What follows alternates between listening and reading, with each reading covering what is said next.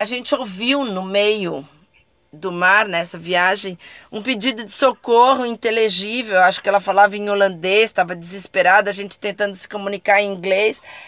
Até que um barco entendeu que ela estava falando holandês, começou a falar com ela. Ela contou que ela estava dormindo, no turno, eh, dormindo. Ela morava 10 anos com o marido no barco, mas ele fazia tudo. Ela só ajudava nas manobras, assim, vigiava quando ele ia dormir. Ela estava dormindo quando ela acorda o barco batendo. Oi, eu sou Marina Guedes e esse é o Maré Sonora o podcast em que você navega por conversas inspiradoras. E de vez em quando também dá boas risadas por aqui. Segue a gente no Spotify, YouTube ou no seu tocador de áudio favorito. Assim você fica sabendo sempre que um programa novo for lançado. Bom, o episódio que você ouve a seguir é a parte final da conversa com a Cris Amaral. Ela é velejadora e vive a bordo há 23 anos. Além de organizar regatas, também ensina outras mulheres a velejar. E se por acaso você ainda não ouviu a primeira parte que foi ao ar na semana passada, eu recomendo que faça isso antes de ouvir o episódio de hoje. Basta acessar o link que está disponível na descrição deste episódio e depois você volta e confere o de hoje. Você tem essa opção, né, de ter um veleiro sem motor. Eu fiquei pensando, como é que você dá conta, por exemplo, de manobra mais fechadinha para entrar em marina? Como é que você. Você tem um motor, por exemplo, para o bote que você usa? Como é que você se, se mantém com isso, Cris? Na época, não foi uma opção é, romântica de não querer usar motor. Foi uma opção de bolso. Não cabia no meu bolso comprar um motor. Então eu não comprei. Porque teria um barco pequeno igual o meu teria que ser um motor de polpa, né? Então não comprei. A opção é que eu, durante esse período que eu trabalhei com outros barcos, antes de comprar o meu, eu conheci muita gente, principalmente estrangeiros, que fazem voga. É um, é um, é um remo grande que você põe na popa com uma forqueta e faz um sentido de oito, sabe? Um movimento com a mão, um punho da mão, um oito, e aí você faz a manobra. Entrar na marina com algum ventinho é tranquilo, porque todo mundo que veleja treina isso, né? No começo a gente treina, entrar vários monotipos não tem, simplesmente não tem motor, então a gente treina entrar é, na marina, no pier, na poita, na vela. Isso não é nenhum bicho de sete cabeças. O ruim é quando não tem vento. Aí você não tem controle, né? Então, nessas situações que não tem vento, eu usava esse remo em voga para poder chegar onde eu tinha que chegar. Na pior das hipóteses, ancorava e esperava o vento chegar e continuar. Porque ah, que eu. Legal. É que, sabe o que, que é, Marina? Quando você escolhe velejar, você não. Você tem que ter todo o tempo do mundo. Porque você não. Você não manda na natureza. Então, assim, você tem que esperar ter vento, você. Se a maré inverter e tiver conta, você também vai ter que estudar sobre isso. Então você está muito mais ligado ao que acontece é, no meio, na natureza, você tem que saber isso tudo. Eu estudo muito nos lugares que eu vou, a geografia do lugar, o, o sistema de, de correnteza, se tem rio, entendeu? Você acaba ficando muito integrado ao, às forças da natureza nesse aspecto, porque você tem que lidar com elas, né? Se você não tem um motor para ir na hora que você quer, você tem que obedecer às regras da natureza mesmo, esperar o vento, a maré. E eu acho que esse, esses tipos de conhecimentos que são fantásticos em relação a esse universo da vela, né? Pelo menos para mim, assim, foi o que me motivou, esse tipo de aprendizado que você tem, que são coisas muito interessantes e muito importantes de saber, né, Cris? Sabe, a gente teve uma experiência no, no segundo ano que eu, é, no, eu fui para Patagônia é, em 2018 com 29 pés e depois eu voltei com um projeto com meu sócio, Eduardo Zanella, e a gente foi entrar no Estreito de Magalhães. E a gente tinha estudado correnteza e tudo, né? O vento predominante. E a gente teve um, um, uma avaria ali no motor que não podia usar e a maré estava para inverter. E a gente tem que fazer tudo na vela. E eu lembro que o, que o Edu falou assim: ah, e agora, né? Pô, vai inverter, vamos ter que ancorar, não sei o quê. Aí a gente, não, vamos fazer igual os que vieram antes da gente, de inventarem o motor. Né? vamos velejando mesmo. Uma hora a gente chega. Que essa coisa de você planejar demais, é, tem um termo em náutica, né? Ah, qual o seu ETA? Que hora você vai chegar?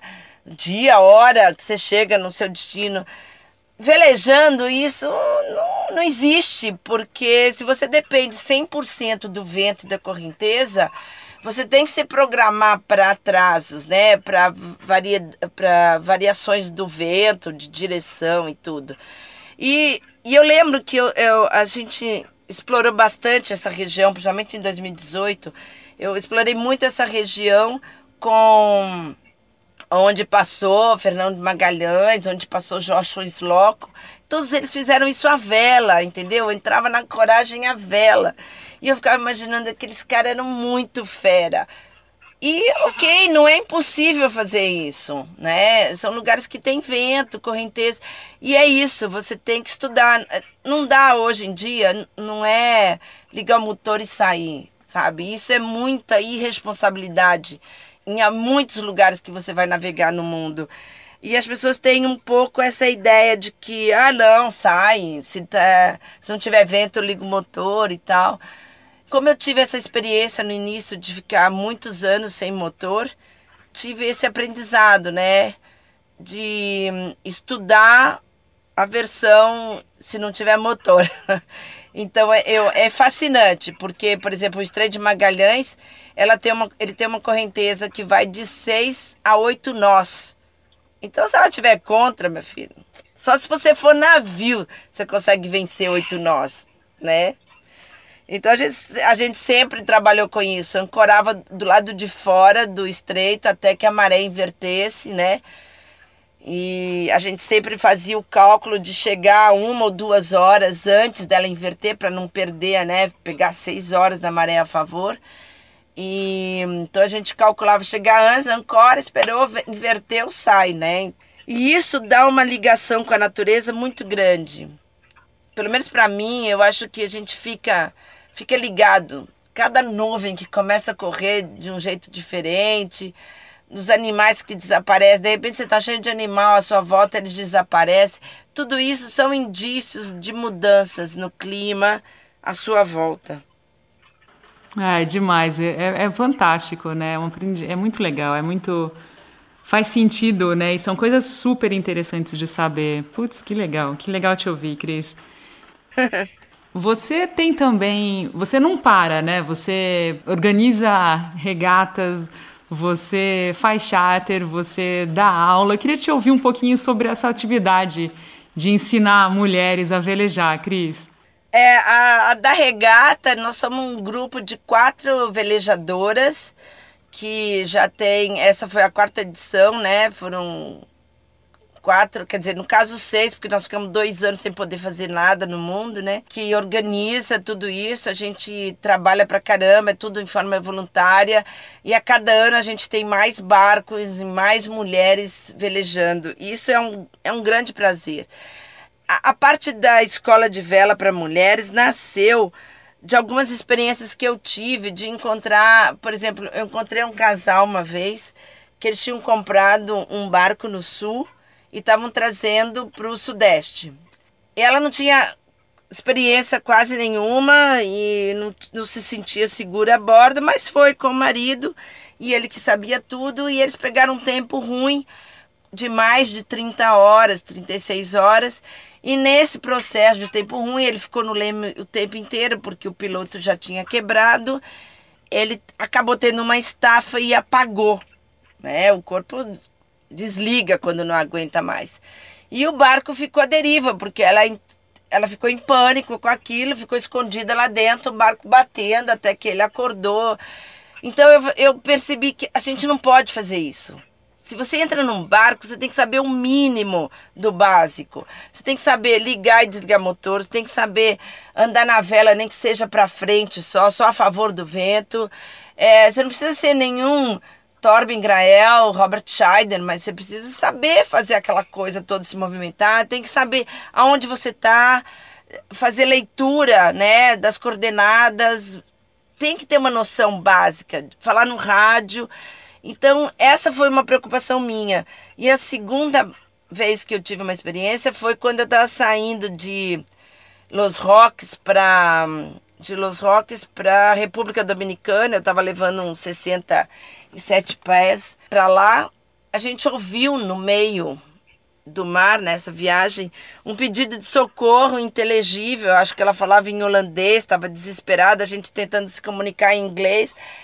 Até que um barco entendeu que ela estava falando holandês, começou a falar com ela.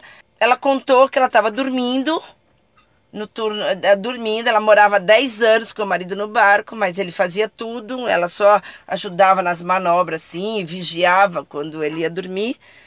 Ela estava dormindo, quando ela acorda, o barco batendo vela para todo lado. Quando ela acorda, ele não está mais a bordo, ele caiu no mar. E ela não tinha noção, Nossa. ela tinha dormido umas três horas. Então ela não tinha noção onde, como, ela não sabia onde ela estava. O cara teve que ensinar ela no rádio, ler a posição, né, onde está. Aí ela ligou o motor e, e para dar a posição, até que foi um barco da Marinha da Guarda Costeira Americana que estava em Porto Rico para o salvamento. Mas foi um transtorno para a vida dela. Ela tava, eu encontrei com ela depois, a gente estava na mesma marina, que aí tem um procedimento jurídico, investigação, né? Porque você pode matar alguém assim e falar que caiu no mar. E ela estava em estado de choque o tempo inteiro. Ela falava, nunca mais eu entro num barco, nunca mais. E ela já morava 10 anos. E aí eu fico assim, como é que você mora 10 anos num ambiente que é hostil, porque o mar ele é bonitinho quase sempre, mas quando ele é feio, ele é muito, né? Ele é melhor ainda. E, e nesse caso, e aí eu falei assim, não, eu tenho que trabalhar com isso. Eu tenho, e eu tinha, eu tinha vários casos que eu via das mulheres reclamando que o marido gritava, que elas não conseguiam aprender. E aí eu comecei a ensinar quem me procurava, mas no próprio barco dela, né? Para ela ter a experiência do barco dela, saber manobrar e aquela coisa. E começou a crescer bastante. E aí em 2010, 12, eu comecei a formar turmas só de mulheres, né? E é muito legal porque muitas delas hoje são proprietárias de seus próprios barcos, são comandantes, são capitãs, e elas vão velejar do jeito que elas querem, onde elas querem. E isso é muito importante porque eu falo que conhecimento, mais do que segurança, ele te traz independência e liberdade, né? E, e a maioria das pessoas, que as mulheres principalmente, que reclamavam que tinha medo do barco, era muito isso, porque ela não tinha poder de decisão por falta de conhecimento. Então, ela se sentia insegura com o um barco nessas condições e não sabia o que fazer. E quando o momento que você entrega para ela esse conhecimento, ela experimenta, ela, ela, então ela tem, ela sabe o que fazer para melhorar a situação e se sentir segura dentro do próprio barco, né? E aí isso é fantástico. E hoje em dia, e devo dizer que nos últimos cinco, quatro, cinco anos, aumentou muito, muito a quantidade de mulheres que estão acessando o barco, não por causa dos companheiros e tal, mas sozinhas, vieram sozinhas buscar velejar, buscar participar de regata, é, escolher a vela como opção de vida. E isso é fantástico, porque despertou nas mulheres o interesse, né, por esse mundo náutico que é muito masculino ainda, né? Para o pessoal que estiver nos ouvindo, para as mulheres que forem ouvir o nosso bate-papo, qual que é o caminho para falarem contigo, para quem tiver interesse em aprender a velejar contigo? Bom, é o meu Instagram, é a melhor forma de me achar, não é difícil é Cris com CH, né? Cris Amaral Oficial, vocês vão me achar lá. E se você me buscar na internet também, Cris Amaral ou Veleira Aquarela, também tem o site que está bastante desatualizado, mas porque mudou a linguagem, eu não quis tirar ele do ar. Mas me acha, sempre não é difícil me achar assim, não. Fora isso, quando não estou navegando, meu porto é a Marina Bracuí, aqui em Angra dos Reis. Então não tá difícil me achar, não. É porque parte das nossas clínicas, né? Que eu tenho outras parceiras que fazem essas clínicas comigo, são de navegação costeira e oceânica. Porque eu não vou. É, eu falo, eu, se, a velejar, aprender a velejar não é difícil, não. Mas a parte de, de pegar experiência e confiança, então a gente faz com navegação é, costeira, com um grupo só de mulheres, com navegação oceânica, para elas aprenderem a tomar decisão, a, a, saber o que tem que ser feito na, na vela ou na situação que tiver na hora, em manobras, com muito vento ou mar ruim. Então é preciso ter essa experiência de mar aberto para principalmente para se sentir mais confiante é, no decorrer do curso, né? Eu digo, eu tenho até duas alunas minhas, três, que foram para o Cabo Horn comigo, entendeu? Foi a coroação delas, foram navegar lá no Cabo Horn. Muito legal, Cris. Eu vou colocar na descrição desse episódio os links. Beleza, Pessoal, obrigada. Imagina, é um prazer. O pessoal pode achar é, é, facilmente, né? Geralmente a gente coloca as informações e aí como entrar em contato com, com os para o pessoal que participa aqui do podcast. Vai ser um prazer compartilhar. Eu queria te perguntar, a gente está chegando aqui nos, nos últimos momentos da nossa conversa. Você também tem um trabalho como escritora, né, Cris? Você colaborou já com quatro livros. Como é que é essa sua outra vertente? Bom, essa já existia antes da náutica. ela não nasceu com a náutica, ela já, já existia antes, desde a da adolescência. Aí eu publicava é, mini contos ou poesia nos jornais de BH, sabe? Já há muitos anos. É, faz muito tempo mesmo. o que aconteceu é que eu, eu sou uma contadora de história, adoro contar as histórias de mar, eu, eu sou muito apaixonada com isso que eu faço. E havia muita cobrança, ah, conta suas histórias, conta, escreve isso, escreve. Então, nessas travessias que eu faço, nos meus turnos, né, de ficar lá duas, três horas no turno, é, eu comecei a escrever essas histórias, né? E quando veio a pandemia, eu tinha já um convite para participar de um livro com 14 velejadoras também, é, sobre histórias de, das mulheres velejando pelo mundo. Aí eu falei assim: olha, é uma boa ideia. E a partir desse livro, eu recebi o convite para os outros três livros que eu participei também como coautora, com crônicas e, e contos. E foi assim que em, em menos de um ano e meio, não, foram 13, 14 meses, eu lancei quatro livros, uh, dois em Portugal, os outros foram feitos em, nos países de língua portuguesa, que tem Angola, Moçambique, Cabo Verde, Portugal, Brasil. Então, teve um alcance internacional que foi bem legal. E eu ainda tenho aqui é, na manga de todas as, as minhas travessias, eu tô com 260 crônicas para um livro náutico e umas 50 e poucas para um livro infantil de histórias de mar com os bichos para os meus netos. Porque eu conto as histórias para eles e tal. E aí deram a ideia, ah, por que você não escreve? Então, ah, tá lá, já tem 56, mas assim, o problema de um livro é que fazer um livro é muito caro, né? E no Brasil, é o custo dele é muito alto. Então, é, no momento, esses projetos estão aqui aguardando um patrocínio, mas como eu acho que a minha prioridade ainda é velejar, né? Então, os livros estão aqui no, nas pastas do, do, do, do computador só.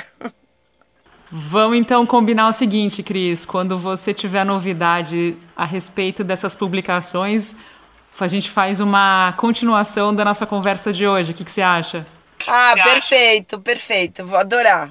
Inclusive porque eu tô, ah, tô esperando a Lina, que, é, que tem dois anos, a minha neta, e o Iago ainda é pequenininho. E tem uns netos adotivos que eu tenho aí espalhado no mar, né? Filhos de amigos, porque nasceu em janeiro agora um casal que eu, eu, eu celebrei o casamento deles em Noronha em 2019 e nasceu agora em, em janeiro desse ano o Noah, que é meu neto marítimo. Tem outro neto lá em Floripa também emprestado. Então, assim, eu tô, vou pegar eles para fazer fazerem os desenhos das histórias que eu tô contando para eles, que eu, que eu conto para eles. Que legal. Muito obrigada, viu, Cris? Uma, um prazer te ouvir, um prazer conhecê-la virtualmente aí. Então já está amarrado. Quando quiser, será super bem-vinda para retornar. Muito obrigada, Cris. Valeu. Combinado, combinado. Bom, e assim a gente chega ao fim deste episódio. Muito obrigada por acompanhar mais uma conversa por aqui. Agradeço também aos nossos apoiadores que fazem com que esse trabalho siga adiante. E se você gostou e quer nos apoiar também, é muito fácil. Contribua com o valor que desejar através do nosso Pix, podcastmariasonora.gmail.com. Saiba que com cinco reais já estará nos ajudando muito. E se por acaso você vive fora do Brasil, também é possível apoiar. O link para isso está na descrição deste episódio. O Maré Sonora é um oferecimento do Café do Luiz, o café que celebra a amizade e os bons momentos. Encomende o seu de qualquer lugar no Brasil através do perfil no Instagram, arroba Café do Luiz. E eu volto na próxima segunda-feira com um novo episódio por aqui. Até lá, tenha uma ótima semana e bons ventos!